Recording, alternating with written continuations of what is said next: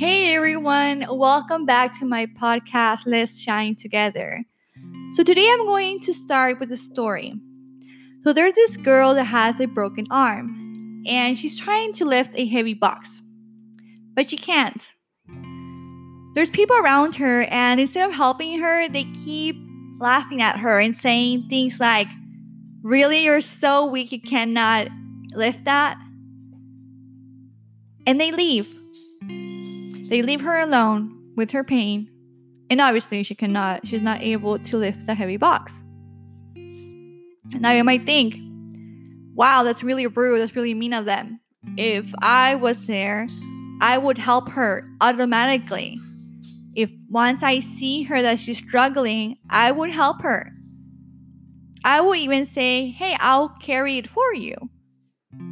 Right?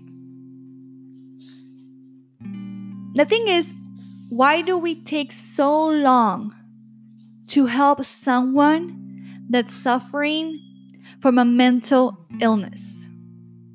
Why does it take us so long when we see someone who's suffering from depression and anxiety to really help?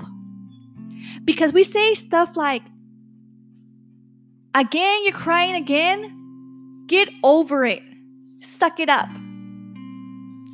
We say those mean things to this person that their pain is real. Why do we do that? Well, something very important because it's not something that we can see, right? Like a broken arm, you can see it. A wound, you can see it. But depression, anxiety, we can't see it. So we're prone to say those things because we don't understand the damage that's going through this person. And unfortunately, sometimes the person who's going through this might accept those mean words and say, maybe I am exaggerating my pain. Because again, the same thing. I mean, they can't see the bone, right? The broken bone, they can't. So they don't, they might not even, because they can't see how much of a damage is causing and they can only feel it. And be like why am i to go to a therapist? And maybe i am exaggerating.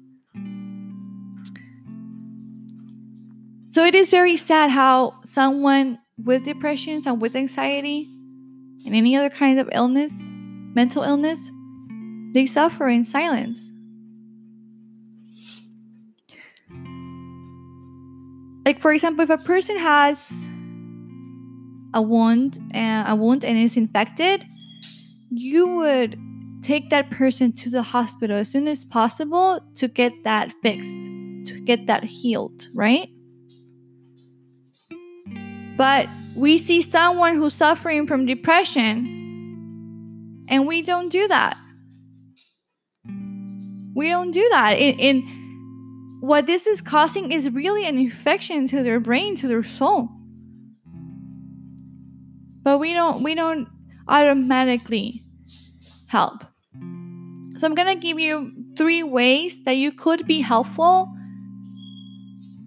to a person that is going through this. Number 1. Listen, don't judge. This is highly important, especially if you have not gone through what this person is going through. Do not say, I understand. And you understand what? Have you been through what I'm going through? No. Then, no, you do not understand. You might imagine what I'm going through. You might imagine the pain but you do not understand. So reserve that thought. Keep that to yourself. Because honestly, you do not understand. But you can be there, right? When a person is, is talking to us and they're sharing what they're going through, their struggles, our brain sometimes instead of listening, is just thinking about what we're going to say back.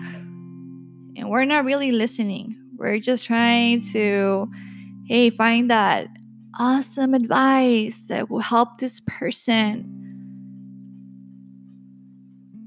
But sometimes that's not really we're first of all we're not active listening because we're already thinking. We're, we can not be thinking and listening at the same time. So we have to train our brain with that. And sometimes what we say it's not the best thing to, it is not the best thing number two hug it comes with hand in hand with listen and don't judge when you don't have anything good to say or you don't know what to say, don't say anything. Ask, can I hug you? Can I give you a hug? A hug is a such a pure love connection that you give to the other person. Really feels like it, it's something inside is healing. For because of that wonderful long hug. Ask first if you're able to hug. I know there's some people that do not like hugs. Um, so make sure that you can. make sure that you can hug them, but it, it is very powerful. A hug can be very powerful. Number three, be there. Human beings are not really good at being lonely. We're not designed to be lonely. We're like wolves, we're packs. It's really good to have moments with ourselves and when we're by ourselves to enjoy that. That's definitely very healthy and that's a good self esteem. But we are not designed to be always lonely. We want to be part of something. We want to be have friends or belong to something. So, a way that you can help is, for example, if you see someone who's struggling, hey, I'll buy you dinner. Let's go to dinner. Hey, do you want to join my volleyball team? Um, do you want to go to the movies? Do you want to join a, a club? Help them be part of something else. Help them not be alone. I just saw the last season from 13 Reasons Why, and it really impacted me.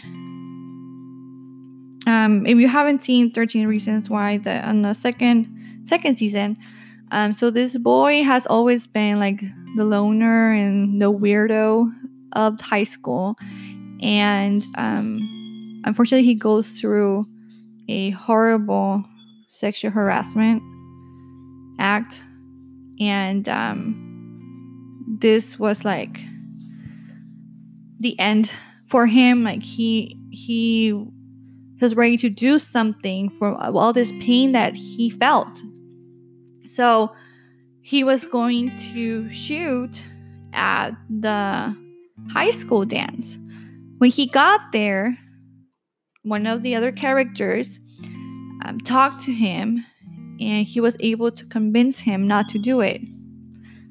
So, from starting from that day, um, the person that helped him calm down and all of his other friends started paying more attention to to him, the person that was going to um, to shoot, and they started to be their friend, his his friend. Um, they would not leave him alone. They would um, go with him in and out from one class to another, take him to to school, take him back home. Um, they would they they said that if he wanted to do box, so he started boxing, and that made him feel really good. He started changing his body, and his, he was active and this person really changed. And he was even able to open up to the horrible act that happened to him. And he really changed and he he was he finally felt like he was part of something else, that he had friends and he wasn't lonely anymore. So how many people do we know that are suffering and we don't do something so small like just being next to them and just give them company, right? Something so small that we I we can all do that. We don't need money for that. And remember that maybe your life has been beautiful and that's wonderful. But you don't know what the future is going to bring. So maybe right now you don't understand the pain is going that this person is going through and you say those rude comments like suck it up. Get over it. But you might be next. Depression doesn't discriminate. Anxiety doesn't discriminate. Life doesn't discriminate. You don't know if you're going to be the next person who might suffer from this. Would you want someone to say, suck it up, get over it? Or really help you out?